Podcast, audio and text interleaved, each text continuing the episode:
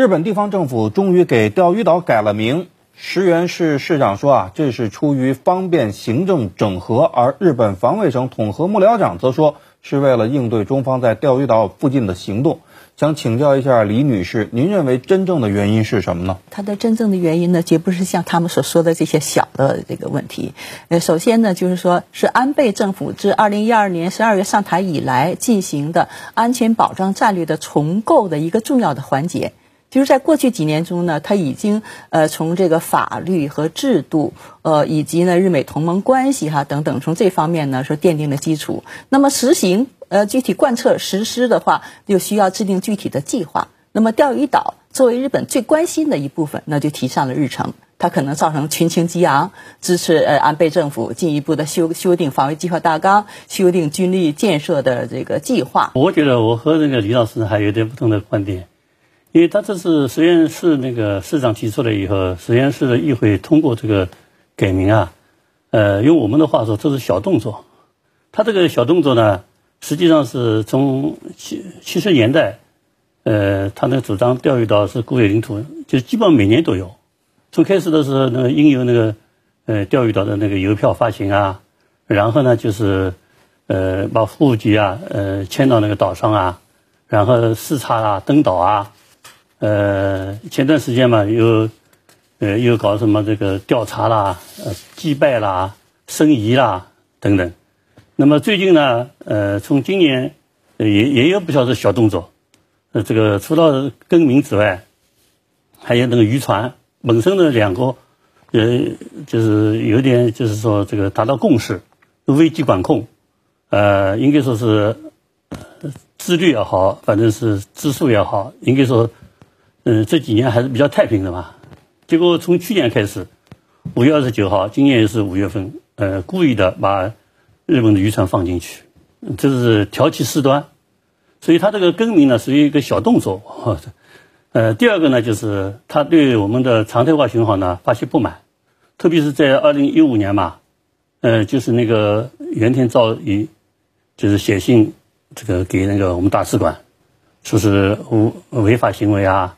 又是呃安全的威胁啦，呃，又是说是日本国民很心痛啦，说明我们的巡航确实是起到了打破它的实际控制的作用。另外呢，就是那个呃，石破茂也也也也说了，他说这个你这个常态化巡航啊，用自卫队呢还是嗯好像是呃不对称，用警察呢好像是力量好像是弱了，所以这个灰色刚才李老师说的灰色地带。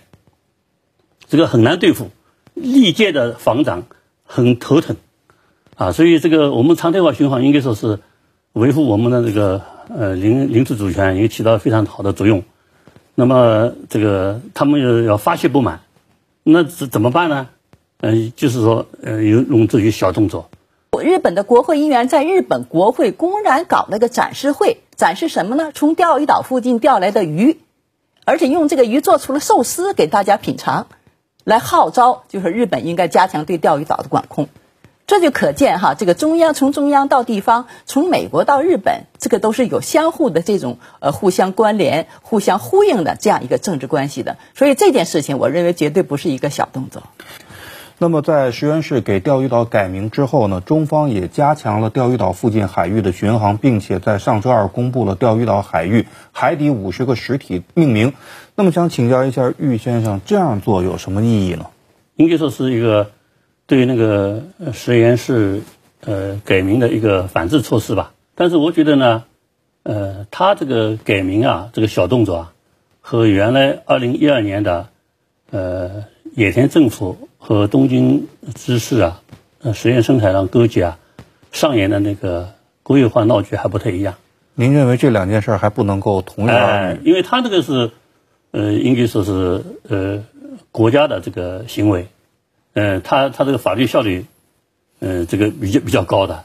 他这个地方政府的这个小动作啊，刚才讲了一个没有法律依据，还有一个没有法律效率。那当然，假如说给地理研究院。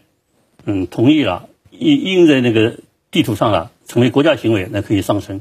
但是就这个事情而言，我觉得我们不需要像以前那样举国的进行反制，因为你举国反制的话，等于抬高了这种小动作的这个地位了。李女士，我们也看到啊，日方对于中方公布海底实体的命名啊，反响还是比较大的。为什么他们好像很在意这件事儿？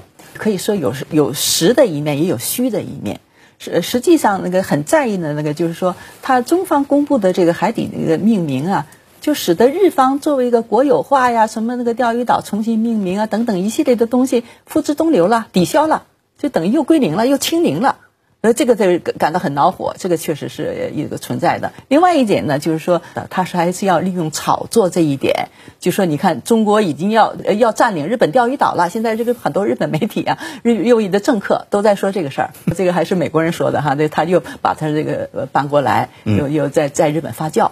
所以利用这个事儿大做文章，啊，最重要的还是要实现安倍那个小算盘，发展进攻型军力。现在就是由于钓鱼岛问题的这个呃加温啊，这个升温，呃，现在已经要提上日程了。现在日本这个国安会的会议已经开过会了，要修改这个二零一三年十二月份的这国家安全保障战略。而这个战略就是说引发这个一系列问题的一个根源，它是一个顶层设计。他还要继续修改。那么发展进攻型军力，哈，呃，这个就是呃，已经法律上是许可了，呃，日美防卫合作指针也都是做出决定了。那么下面就是是要具体落实到军力建设上和那个军队的运用上去了。所以在这种情况下呢，炒作钓鱼岛问题，它是一个长期性的目标，就是要长期在这儿悬着，激起国民的反对，这个恶化中日关系，这样安倍政府才能够从有限的财政资源中。能够划出一大块来发展军力建设。现在日本的国家财政赤字已经到了一千呃一百多亿呃多万亿日元了，所以这个呃这个是这个还在不断的增加。在这种情况下，如何能够腾出手来、腾出精力、腾出这个金钱来发展军力？那么这就是他的一个大问题了。所以实际上，钓鱼岛虽小，但是放在整个的安倍政权的战略构想当中。它实际上是一个杠杆，可以起到四两拨千斤的作用。